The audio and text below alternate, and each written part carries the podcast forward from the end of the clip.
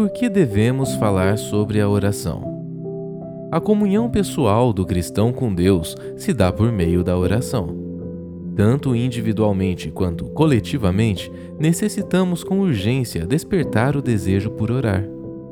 As Escrituras nos darão a correta compreensão do que é a oração, tal como os exemplos necessários para aprendermos de fato a orar biblicamente. Bem-vindo à série Oração. Bom dia a todos, muito feliz de ter é, a oportunidade de compartilhar com os irmãos um pouco mais a respeito desse assunto que é tão é, precioso e tão caro para nós, né? Que é oração. Já estamos é, na quinta semana falando a respeito desse assunto. Vários irmãos vieram antes, falaram. Se você não ouviu as outras mensagens, por favor, depois entre ou no YouTube da família ou também no podcast e ouça as mensagens, porque de fato nós fizemos uma construção é, para chegarmos aqui hoje naquilo que nós iremos abordar, que é praticando a oração. Então, hoje nós encerramos essa série de mensagens, Orar, uma jornada do dever ao deleite. É, e hoje nós iremos falar um pouco sobre a prática da oração. E é muito interessante a gente chamar hoje de praticando a oração, sendo que desde a primeira semana o nosso intuito é incentivar os irmãos a estarem buscando ao Senhor, orarem ao Senhor em todo o tempo. E ao mesmo, é, da mesma forma, é engraçado porque a oração ela é algo muito natural a todos nós. Nós iremos falar um pouco mais a respeito disso, mas a oração é algo que está intrínseco no, no ser humano. Orar é, é uma é algo que acontece em nós de uma forma involuntária, de uma forma inconsciente, da mesma forma que nós respiramos, da mesma forma que nós temos hábitos tão cotidianos, a oração ela faz parte do nosso dia a dia. E eu não estou falando do nosso dia a dia como cristãos, eu estou falando do nosso dia a dia como humanos. Até pessoas que não confessam o Senhor como seu, é, com, confessam Jesus como seu Senhor e Salvador, têm esse aspecto da oração em algum momento nas suas vidas.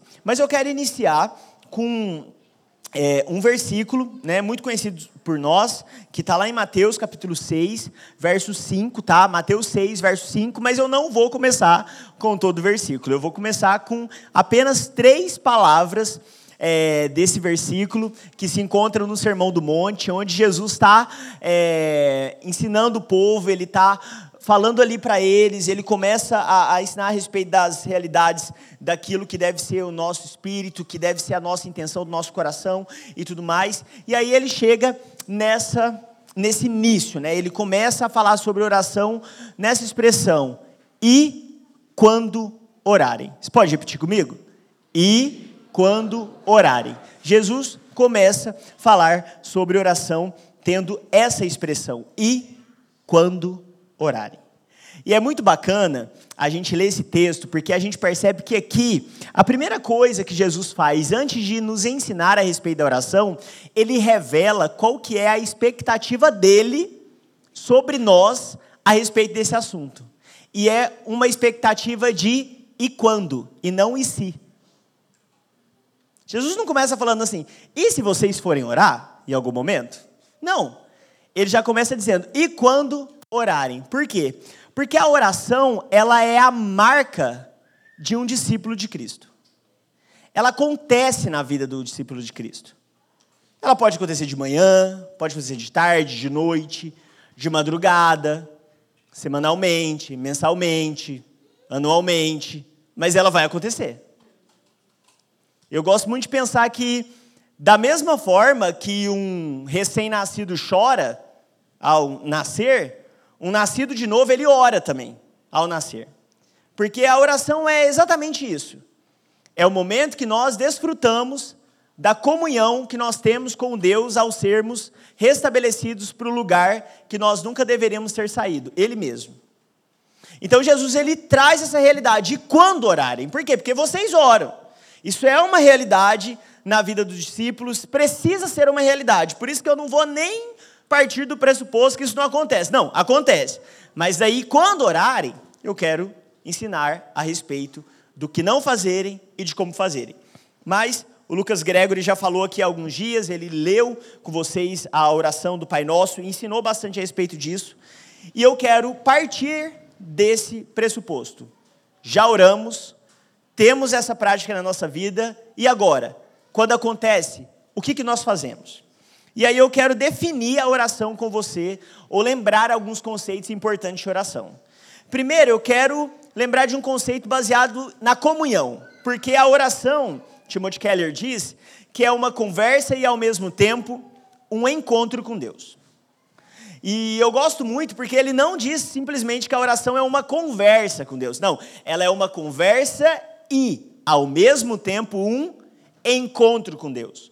Por exemplo, eu e a Amanda, a gente. É, eu estava até perguntando no primeiro culto para ela, eu acho que a pessoa que a gente conhece que mora mais longe é uma amiga dela, chama Marina, e mora em Montana lá nos Estados Unidos, é, é, ali na borda com o Canadá. Então, assim, quando eu pensei, alguém que eu conheço que mora longe, eu acho que é ela, porque é ela lá em cima. E a gente conversa com ela bastante. A gente sabe o que está acontecendo na vida dela, que ela conseguiu comprar uma casa, que essa semana ela vai pintar antes de mudar. A gente tem uma conversa com ela. Mas a gente tem encontro com ela muito raro. Eu tive um encontro com ela só.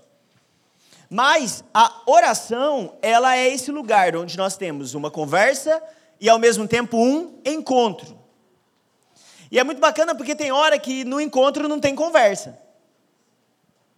E aí a gente precisa entender que a oração, ela em alguns momentos ela pode ser esse lugar de encontro com Deus, que talvez não tenha uma conversa, mas ao mesmo tempo há desfrute da presença e da pessoa de quem Deus é. Então, Keller vai nos trazer esse conceito de que nós falamos com Deus, mas não um Deus que está longe, um Deus que está perto.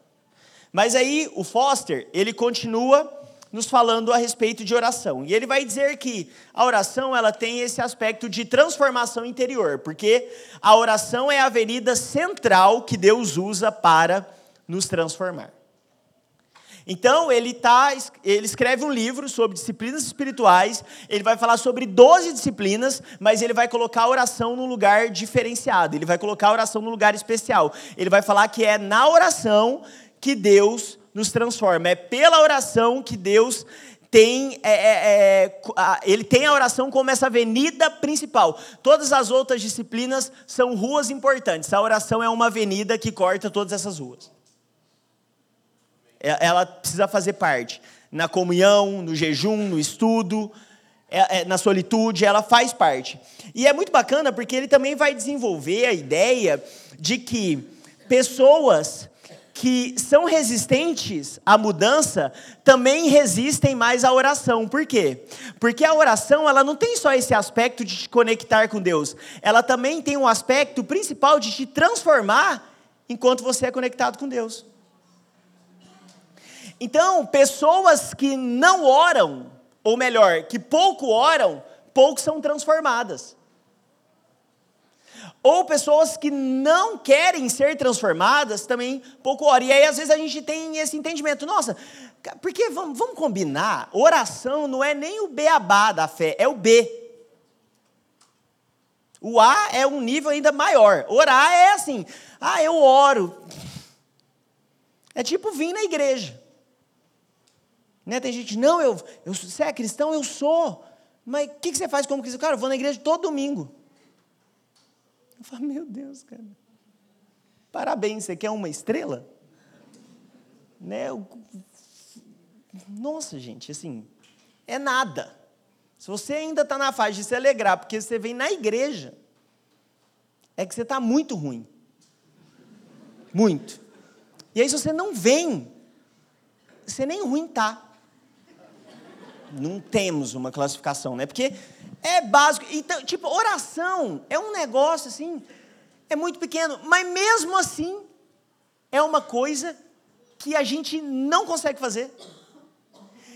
E aí o motivo pelo qual nós não conseguimos fazer o mínimo não é porque orar é difícil.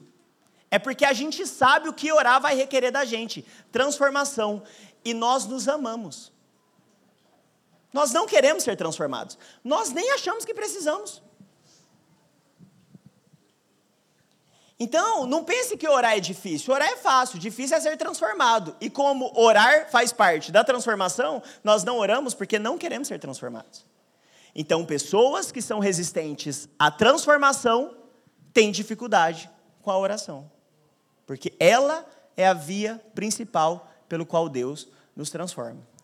E aí depois também, Donald, ele vai dizer o seguinte, que a oração também tem um âmbito de uma transformação exterior. Porque a oração é uma rebelião contra o estado maligno do mundo. Então a oração é, ao mesmo tempo, uma conversa e um encontro com Deus, mas a oração ela também é essa via principal que Deus usa para nos transformarmos, mas ela é uma rebelião contra o estado maligno do mundo. Então é a ideia de que se eu muito sou indignado com a forma que o mundo está, eu muito oro. Porque a principal forma que um cristão toca no mundo para que haja transformação no mundo é através da oração e não da reclamação. Até mesmo um ativismo cristão, ele precisa partir de um direcionamento que nós só conseguimos alcançar pela oração. Então, até um, algum movimento que eu for fazer prático, porque precisa ser pragmático, até a minha mãe, que começou a ir na igreja tem pouco tempo, ela já sempre fala, é, oração, orar e ação. Né? Ela fala isso, né? Então, assim, oração, isso aí é outra coisa, é o B, não é nem o B, é o B também. Oração, orar mais ação. Não adianta só orar, tem que fazer. É muito bom, né? É uma realidade. Então, assim, nossa, eu acho que, nossa, tal coisa que está acontecendo tem que ser, tem que parar. Você já orou por isso? Você ora.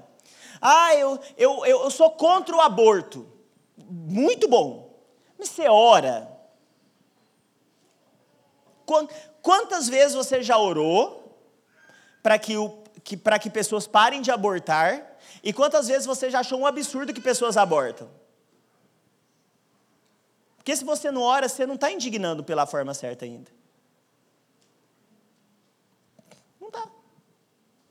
Então, Quero ser rebelde contra o mundo. Seja uma pessoa de oração. É uma das principais formas. Porque essa oração é essa prática espiritual que visa esse impacto, tanto no meu interior e também no meu exterior. Orar nunca é só mudar só dentro, também é, orar, é, é mudar fora. Mas a gente percebe que muitas pessoas trazem esse aspecto, né? Oração nada mais é do que um discurso religioso. Gente, se você conhece alguém que não crê em nada ou crê em diversas outras coisas que não seja no Jesus que nós cremos, que nós pregamos semana após semana, se você fizer né, aquela, aquelas entrevistas rápidas do YouTube, né, tipo assim, ah, o que é oração? A pessoa está comendo um hambúrguer, o que é oração?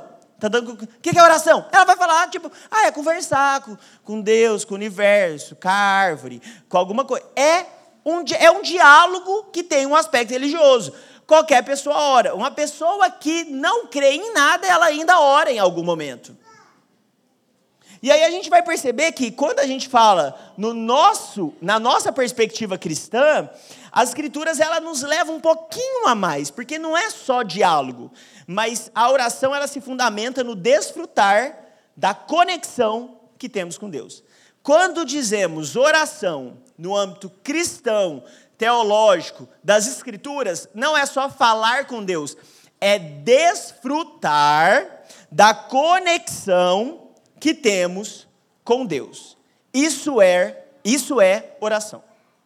Oração é quando a gente desfruta dessa conexão que temos com Deus. Por quê? Porque fomos criados para orar, ou melhor, desfrutar.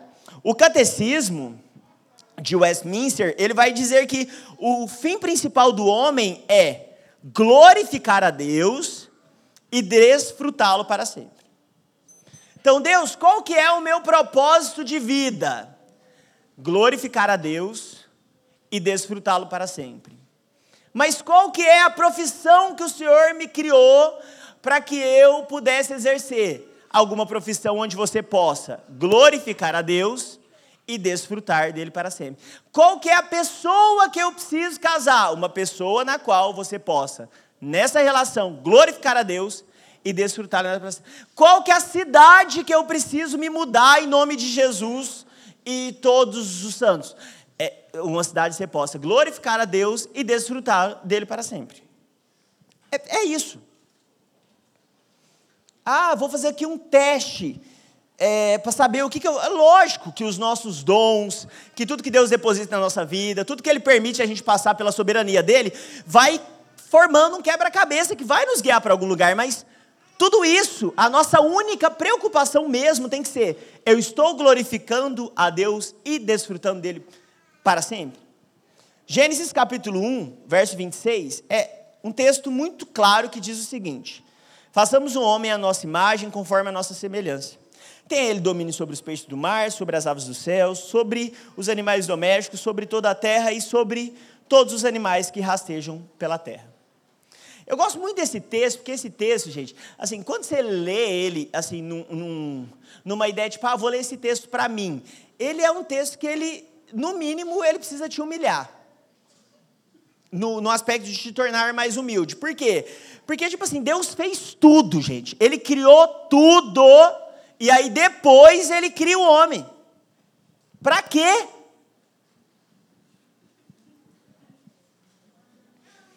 Aí chega Adão de, ah, eu posso ajudar em quê? Em nada, já te criei por último, você não tem a ideia que você precisa ajudar.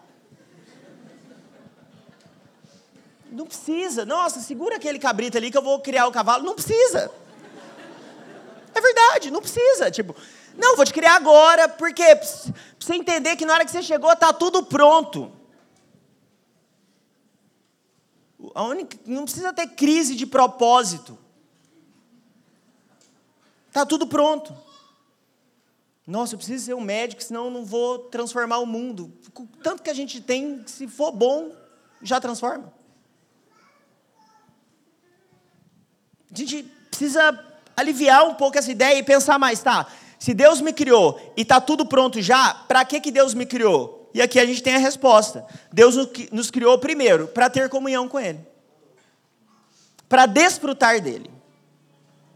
E a partir daí que nós possamos representá-lo.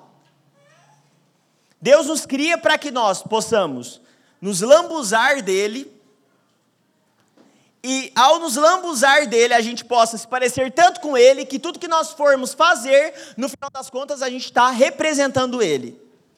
É isso que Cristo fez quando ele veio na terra. A gente tem a ideia de tipo assim, nossa, que lindo, Cristo veio para revelar para o homem quem Deus é. Não. Quando Deus quis se revelar para o homem, ele apareceu para Abraão, ele desceu o monte no deserto, ele construiu um tabernáculo. Tudo isso Deus está falando, eu sou Deus, eu sou Deus, eu sou Deus. Ele está falando quem Deus é. Quando Cristo vem para a terra, ele se veste de homem. Para quê? Para nos mostrar o que é ser o que nós não sabemos ser: gente. Cristo veio nos mostrar o que é ser gente no padrão de Deus. E aí ele nos oferece essa redenção. Que é o que a redenção? É esse lugar que nós recebemos de volta em Deus. Então ele nos estabelece no nosso lugar que nós nunca deveríamos ter caído na queda, e aí isso implica na nossa vida de relacionamento, que por sua vez é essa tarefa de oração.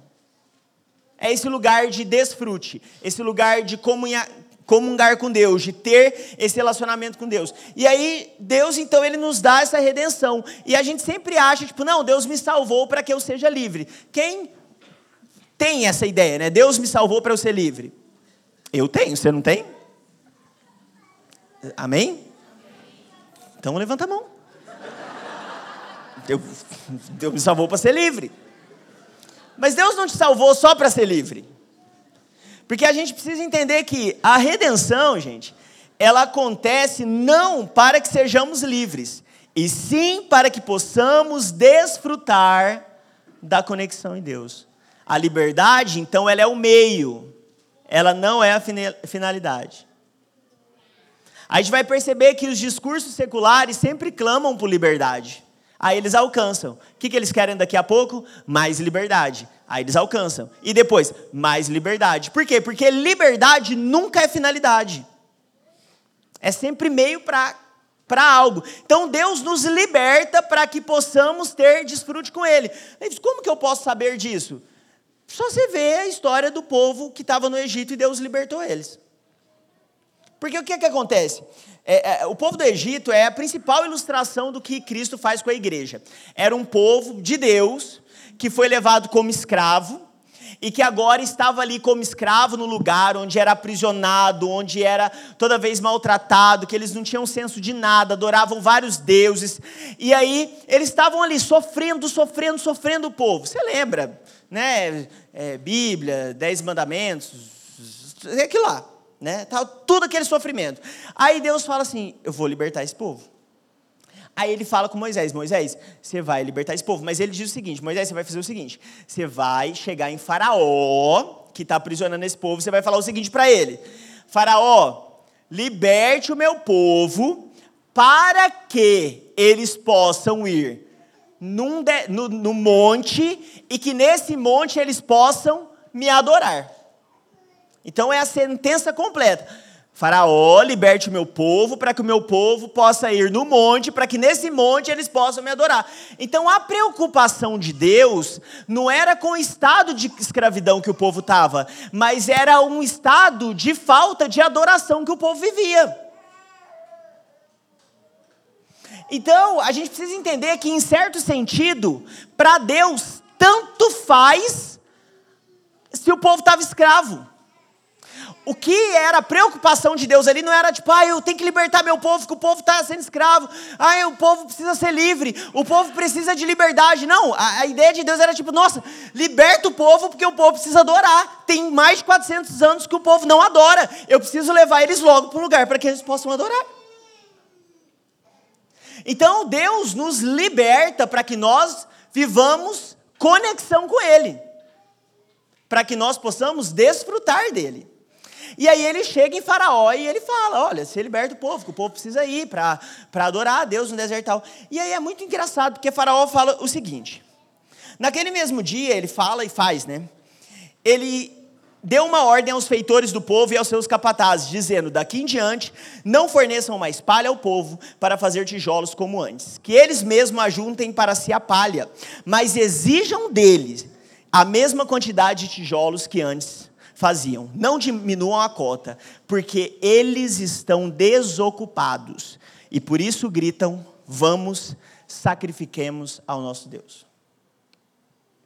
Deus queria libertar o povo para que o povo o adorasse. Faraó fala: a adoração é coisa de gente desocupada. Enche eles de trabalho, que eles não vão ter tempo para pensar nesse tipo de coisa. E aí o que, que a gente percebe com essa realidade? Que a forma que o sistema, tanto natural e espiritual, trabalha para que não tenhamos oração na vida, não é negando a existência de Deus, mas sim nos dando tanto trabalho que não nos reste tempo para ter tempo com Ele. Então, assim, se você acha que o, o Satanás, ele quer que você vire ateu para você não orar, ele não está nem aí. Ele te dá um emprego formidável, mas que você não tem tempo para ter mais tempo com Deus. O diabo não trabalha só com demissões, ele também trabalha com promoções. Você sabia? E não só o diabo, todo o sistema. Ah, o Gente, a igreja, desde sempre o povo quer acabar com a igreja. Eles não conseguiram acabar com a igreja. Aí agora o que, que o século faz? Ele dá entretenimento para a igreja.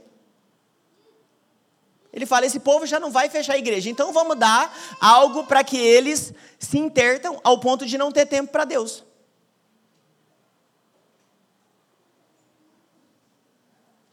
É a mesma história, a história só vai se repetindo.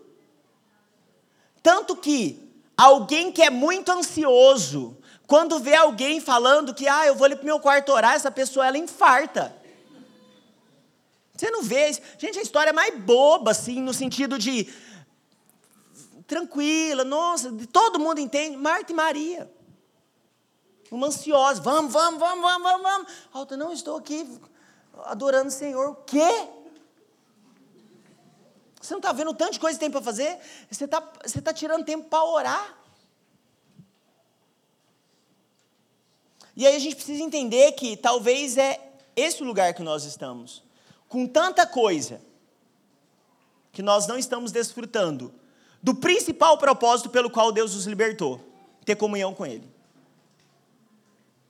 Deus nos libertou para que possamos desfrutar de comunhão com Ele. Aí o povo chega no deserto, chega no monte, E aí eles falam: vou adorar a Deus, então. Deus quer adoração, toma. Aí Deus fala: mas não é assim. Eu quero ensinar vocês a adorarem. Porque quando o povo tenta adorar a Deus do jeito deles, Deus também não aceita. Porque Deus quer ensinar o povo. E aí a gente chega à pergunta: existe uma forma correta de orar? E a resposta é que sim, existe. E além de nos dizer que há forma correta de orarmos, as Escrituras nos apresenta alguns tipos de oração e que têm propósitos distintos. Então eu quero que nós possamos caminhar um pouco sobre esses propósitos e também tipos de oração diferentes, para que você possa, de fato, é, encher a sua vida de oração de, da, das realidades, né, de formas de orar diferentes e da forma que Deus se agrada. Colossenses capítulo 3,16 diz que a palavra de Cristo habite ricamente em vocês. Instruam e aconselhem-se mutualmente em toda a sabedoria, louvando a Deus com salmos, hinos e cânticos espirituais, com gratidão no coração. Então ele já vai trazer aqui vários tipos de oração. Também, lá em Efésios, orem em todo tempo no Espírito, com todo tipo de oração e súplica. E para isto vigiem com toda perseverança, súplica por todos os santos. Então Paulo ele começa trazendo alguns tipos de oração diferentes. E nós vamos entender os tipos de oração dentro de alguns grupos, ok? E aí um dos grupos é o grupo de oração para cima, a oração para dentro e a oração para fora, ok? Você pode ler comigo? Primeiro, para cima, depois para dentro e depois para fora. Então, a gente vai colocar as orações nessa ideia para que fique mais fácil, né, da gente entender as direções que essa oração deve alcançar. E aí a gente consegue também perceber que a oração para cima, ela é a oração de louvor ou a oração de ações de graça ou gratidão, ok? Louvor ou adoração é algo que eu faço para Deus, e ação de graças ou gratidão é algo que eu faço também para Deus. Mas também tem a oração para dentro, e a oração para dentro é uma oração de autoexame e também uma oração de confissão, é algo que acontece no meu interior. E por último, a oração para fora é uma oração que visa impactar o próximo e o mundo, que é essa oração, tanto de súplica ou petição ou a intercessão, ok?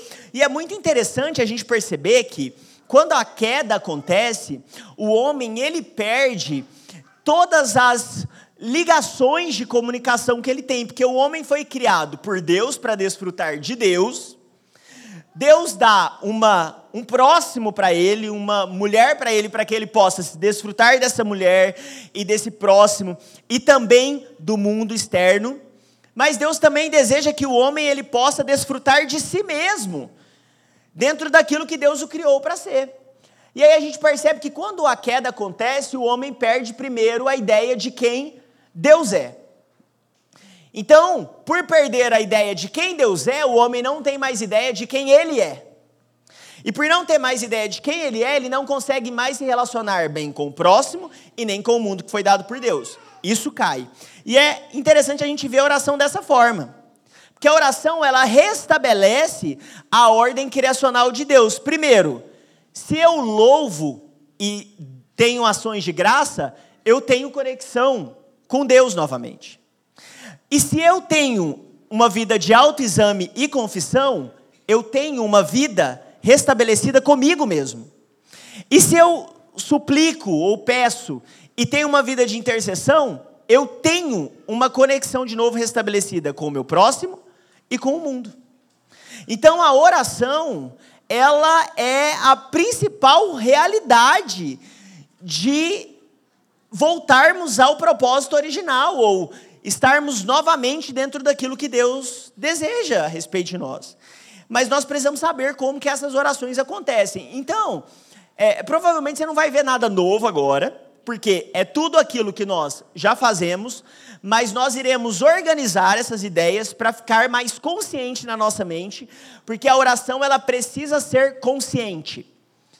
Paulo, gente, ele vai de capítulo 1 até capítulo 11, construindo a teologia da justificação que nos coloca de novo em Deus.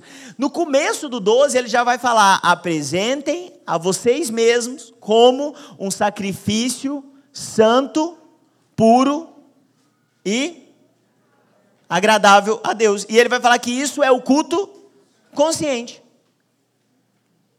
racional. Então a oração, ela não é um estado de transe que o crente entra. Porque a gente tem a ideia que para orar a gente tem que entrar em transe. Aí fica um monte de gente esquisita que fala que está orando e que não sabe o que ora. Vamos falar, quantas vezes você já começou a orar e no final você não sabe por que você está orando aquilo? Chuveiro cedo é praxes. Você começa a orar por isso, daí você já perdeu aqui, você já está pensando em outro. Você está indo. Por quê? Porque a oração a gente precisa segurá-la nas rédeas do, do, nosso consciente. É um processo racional e por isso que a gente precisa entender como ela acontece. E daí vamos perceber aí como é que ela acontece. Primeiro, esse grupo aqui do para cima. A gente voltando para Deus, tendo Deus é, novamente linkado conosco, né? Então vamos entender um pouco do louvor, que também é a adoração, ok? O louvor simplesmente é confessar os atributos de Deus dizer quem Ele é. Quando fazemos isso, temos o nosso coração alinhado à pessoa de Deus e não nas nossas necessidades. O louvor ele tem esse aspecto do para cima, porque simplesmente é o momento que nós declaramos quem Deus é. E o louvor ou essa adoração, ela precisa ser primordial na nossa vida de oração. Por quê? Porque quando eu começo já pedindo algo, é, eu acabo é, não entendendo o que está acontecendo em mim, entendendo quem Deus é. Mas quando eu, de fato, louvo a Deus, eu tenho as minhas expectativas alinhadas e eu posso pedir com qualidade.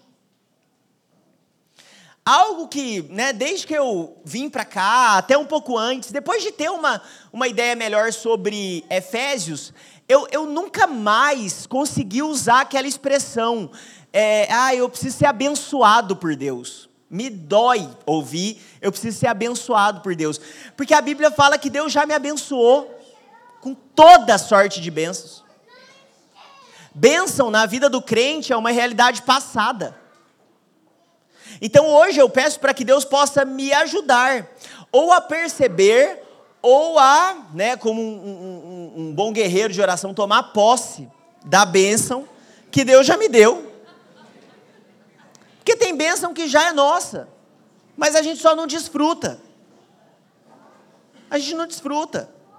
Então não é Deus vai te abençoar, não, que Deus te ajude a, a, a acessar, a tomar posse, né, a, a pegar aquilo que já tem que ser.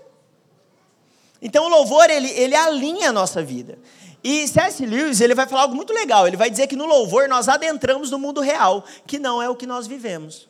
A única pessoa que tem uma perspectiva da realidade, do que o mundo é, é Deus. E quando eu o louvo, eu começo a entender que o que está de errado é eu no mundo que não é o que Deus ele observa. Não é o mundo que Deus criou para ser. Louvar a Deus é voltar para a sanidade. Às vezes a gente está louco, desesperado, está tudo dando errado. Louve ao Senhor. E você vai entender que até aquilo que está dando errado é porque está fora dele. Nele está tudo sob controle. Está tudo certo. E aí a gente começa a entender que Louvar a Deus é a principal maneira de deixar-me de lado e atentar àquele que de fato tem valor, nosso Senhor. O, o, louvor ele tem um objetivo que é nos esmagar.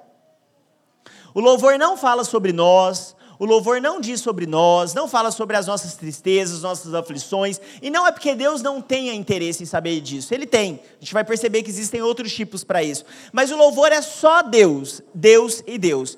É por isso que, gente, vamos combinar, tem algumas canções que elas são extremamente cansativas. Por quê? Porque não tem nada da gente.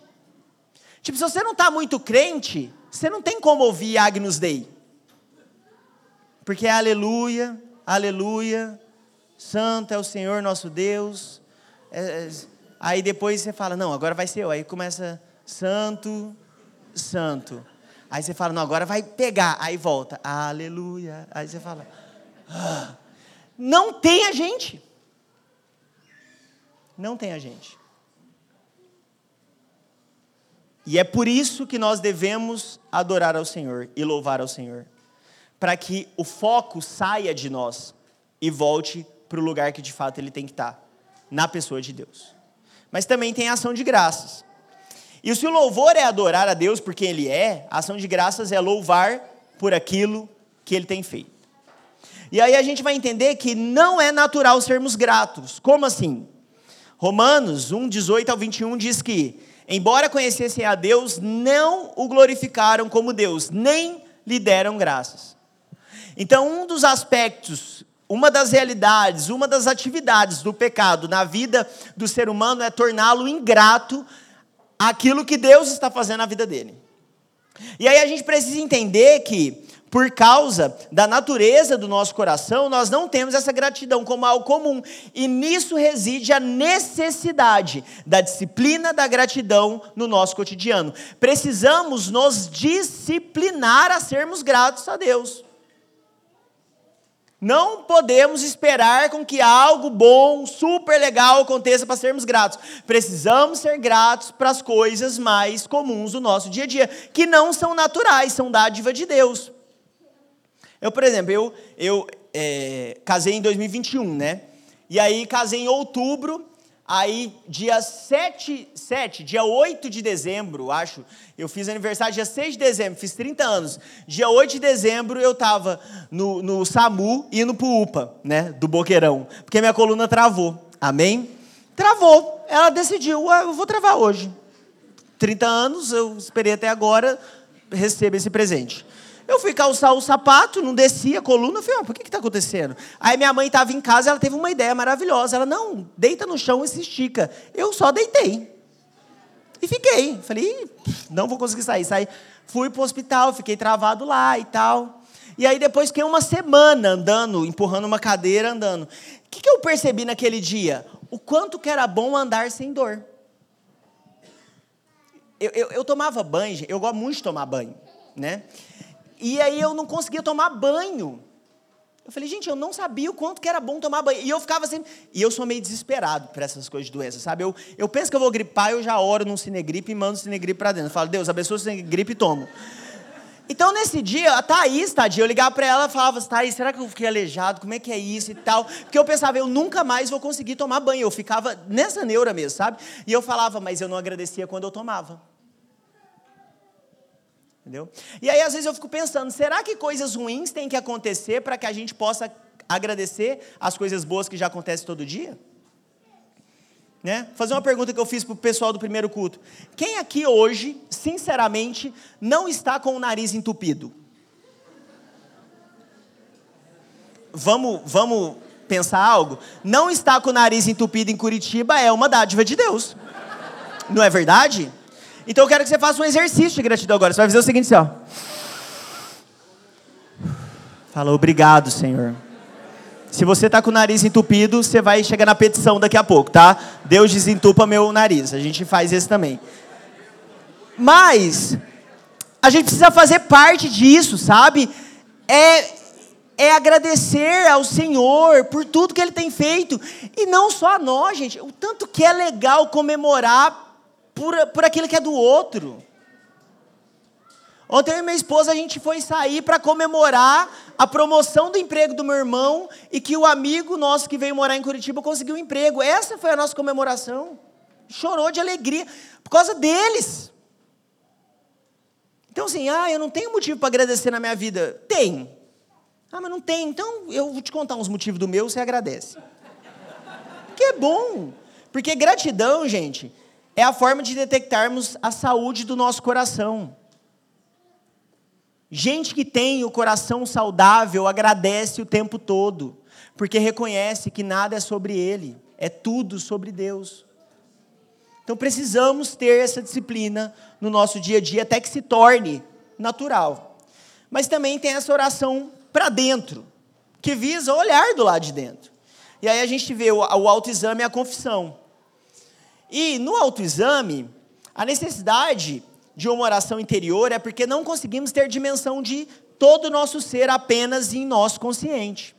E aí Davi nos dá uma aula incrível sobre autoexame, porque ele vai orar o seguinte: Sonda-me, ó Deus, e prova. Não, sonda-me, ó Deus, e conhece o meu coração. Prova-me e conhece os meus pensamentos. Vê se há algo em mim, algum caminho mau, e guia-me pelo caminho eterno. Davi ele fala: Eu não consigo saber se o que está no meu coração tem uma intenção boa. Então vê você, Deus. E se tiver alguma coisa, você me fala, porque eu não sei. Eu não sei. Sabe quando você quer algo muito. Tipo, ah, sei lá, eu quero um filho. Eu quero um filho. Ou eu quero um emprego novo. Ou eu quero mudar de casa. Ou eu quero viajar. Qualquer coisa que você quer. Você sabe o porquê que você quer? Porque a gente vai perceber daqui a pouco que o principal motivo pelo qual nós não alcançamos coisas que queremos em oração não é porque elas são impossíveis para Deus. Tudo é possível para Deus. É porque as nossas expectativas não estão alinhadas com Deus. Aí Deus não dá. Não, por vários outros motivos também ele pode não nos dar. Não é só por causa da intenção. Mas um dos é esse. O mais claro que a Bíblia nos traz é esse. Pedimos mal por isso não temos. Por quê? Porque nós não sabemos o motivo do nosso coração querer tal coisa. E aí a gente tem que entender que se nós gastássemos. Opa, peraí, deixa eu voltar.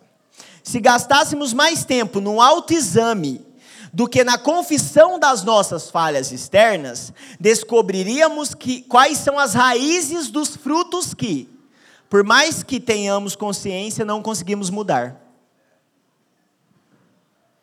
Oramos todo dia para que algo pare de acontecer na nossa vida. Ou pedimos perdão para Deus. Deus me perdoe por manga. Deus me perdoe por manga. Deus me perdoe por manga. Sendo que o que Deus, na verdade, quer fazer na nossa vida é arrancar a raiz da mangueira. O autoexame é essa habilidade de você começar a discernir mais raiz do que fruto. É entender o porquê, o que está acontecendo lá de dentro. E pedir ajuda a Deus para sondar a si mesmo é, por si só, já uma virtude. É confessar, Deus, eu não me conheço, nem para saber o porquê que eu quero tal coisa. Eu, eu não sei. E, e, e Deus, Ele nos ajuda nessa tarefa. Vamos para a confissão. Confissão é, de pecados deve acontecer na mesma constância que cometemos pecado. Sempre. E o motivo não é alcançar perdão, e sim sermos transformados. Isso é algo que precisa estar muito claro na nossa mente. Quando nós confessamos os nossos pecados, o nosso objetivo não é alcançar perdão de Deus, mas sim nós sermos transformados por aquilo que não está de acordo com a vontade de Deus. Porque perdão de Deus nós alcançamos em Cristo, não na nossa oração. Na verdade, confessamos os nossos pecados porque já confiamos que temos o perdão de Deus depositado sobre as nossas vidas. Agora, quando eu confesso os meus pecados, eu revelo a minha indignação com a minha prática que não está de acordo com aquilo que é o desejo de Deus. Eu primeiro, eu reconheço, porque a confissão ela precisa ter esse aspecto de reconhecimento para que daí eu consiga rejeitar essa prática. Então a confissão de pecado, ela me ajuda a ser transformado. Não a alcançar perdão. Ah, eu vou, eu vou dar um jeito aqui, porque toda vez que você ora querendo alcançar perdão, você está pagando uma dívida que já foi paga. Então eu confesso em fé na, na obra e na pessoa de Cristo. E eu entendo que, como Salmo 51, 4 diz, contra ti, contra ti somente pequei. Então, a maturidade na confissão acontece quando entendemos que todo pecado é primordialmente contra a lei de Deus. Eu não pequei contra a Dai, sendo grosso com ela. Eu pequei contra Deus, primeiro, mas eu também pequei contra a Dai. É a maturidade que a gente deve ver acontecer. Porque talvez pecar contra Dai para mim tanto faz. A questão é, eu quero pecar contra o meu Deus? Então eu preciso crescer nisso. E aí, última classe, né? a oração para fora, que está nesse aspecto de súplica e intercessão. A súplica é pedir a Deus coisas para si mesmo, para outros e para o mundo. Porém, por mais que pareça simples, o que de fato é, pode se tornar perigoso caso feito sem a intenção correta. Tiago, ele vai nos ensinar algo muito interessante. Ele diz que Nós cobiçamos e não temos, nada temos. Matam e sentem inveja, mas nada podem obter. Vivem a lutar e a fazer guerras. Nada têm porque não pedem. Pedem e não recebem, porque pedem mal, para esbanjarem em seus prazeres. E aí a gente começa a crescer no entendimento de que existem dois ingredientes fundamentais no momento que nós pedimos algo para Deus. O primeiro é, eu preciso ser grato. E a segunda, eu preciso ser submisso à vontade de Deus. Então eu só posso estar disposto a pedir para Deus algo que antes eu já esteja disposto a entregar para Ele. Entenda isso. Né? Eu só posso pedir algo para Deus que primeiro eu já esteja disposto a entregar para Ele. É seja feita a tua vontade. E tem uma oração dentro dos provérbios que eu acho muito linda, que diz o seguinte: Duas coisas te peço a Deus, e não recuse o meu pedido, antes que eu morra. Afaste de mim a falsidade e a mentira. Não me des nem a pobreza, nem a riqueza. Dá-me o pão que me for necessário, para não acontecer que, estando eu farto, te negue e diga: Quem é o Senhor? Ou que, empobrecido, venha furtar e profane o nome do Senhor. Eu acho muito bonita essa oração. Porque ele vai, ele, ele vai ser, além dele, tipo, ah, é bonito porque ele pediu o necessário, não, é porque ele conhece que se Deus der muito, ele esquece, e se Deus der pouco, ele blasfema. Às vezes a gente tem muito medo de ficar pobre, mas não tem medo de ficar rico. Sendo que, como o Felipe sempre bem fala, a maior distância de um extremo é o outro. Então a vida com Deus precisa ser essa vida, no qual, quando eu peço a Ele, o mundo é endireitado. Eu peço não para mim só, eu peço para todos, porque até aquilo que eu peço para mim é para todos. Mas também o nosso coração é alinhado de acordo com a vontade dele, ok? E por último, nós precisamos entender a intercessão. E a intercessão, gente, ela não é um ministério dentro da igreja, ela é a natureza da igreja. Você pode ler isso junto comigo? Intercessão não é um ministério dentro da igreja, e sim a natureza da igreja. Ou seja, a intercessão é esse lugar onde a igreja ela reside. Tem céu, tem terra e tem a igreja. Nós estamos assentados com Cristo, mas nós estamos aqui na terra também. Então a intercessão, ela é esse lugar de acesso com essas duas realidades que a igreja desfruta e que por causa disso nós podemos orar aquilo que a oração do Pai Nosso também diz: seja aqui na terra como é nos céus. Então, nós intercedemos quando nós buscamos trazer dos céus para a terra e também levar da terra para o céu. Nós temos esse lugar de desfrute, né? Muita gente fala, né? Nossa, não sei o que, que tem, cuidado, não dá brecha, nananã. Já era, cara. Por quê? Porque a gente precisa entender que intercessão não é sobre se colocar na brecha, mas é entender que a igreja, ela é a brecha entre os céus e a terra. Nós já estamos nesse lugar de regiões celestiais onde acontece essas batalhas entre aquilo que é de Deus e aquilo que não é de Deus. Nós somos colocados nesse lugar e nós precisamos simplesmente desenvolver a habilidade de vivermos à altura daquilo que Deus, como igreja, nos tornou para ser. Seres que intercedem, seres que impactam. Por isso que a gente, é o que sempre falamos na hora da paz. Paz não é cumprimento do crente. Paz é a realidade que nós vivemos. Por isso que quando chegamos em alguém atribulado, podemos ministrar a paz sobre essa pessoa. Eu não te cumprimento com paz, eu te ministro paz. Eu entrego a paz que eu carrego, porque eu sou intercessão e para que você possa desfrutar é chegar no lugar endemoniado e a pessoa falar: Nossa, que engraçado, foi tão bom. O que, que você faz para você ter paz? Ah, eu só não sou endemoniado. Só isso, né? É bem prático. Porque é a paz, né? E aí a gente entende que precisamos começar a crer que Deus, no ministério da oração, nos confiou uma força que pode mover o mundo celestial e pode trazer o seu poder à terra. Quero te convidar a ficar em pé no seu lugar. E eu quero só dizer algo, que eu sei que eu, eu tenho muita liberdade para dizer isso, porque eu conheço o coração dos nossos pastores e das pessoas que ensinam nessa casa. Às vezes, por falta do entendimento correto a respeito de uma teologia saudável, nós mais nos colocamos no lugar de inércia, de apatia, do que de fato nos colocamos no lugar de vida de oração. Aprender teologia saudável, gente, não nos coloca no lugar de descanso das coisas, não, nos coloca no lugar ativos para que essas coisas aconteçam. E algo que nós precisamos crer, que seja fundamentado na nossa vida, é que quando nós oramos, algo vai acontecer. E isso não é uma leitura pentecostal das coisas, isso é a promessa que Deus colocou sobre as nossas vidas. Temos essa autoridade. E quanto mais alinhados com a vontade de Deus, ainda mais podemos usar a autoridade para que a vontade de Deus aconteça nesse lugar. Tem enfermos, podemos orar com a certeza que o Senhor vai curar essa pessoa.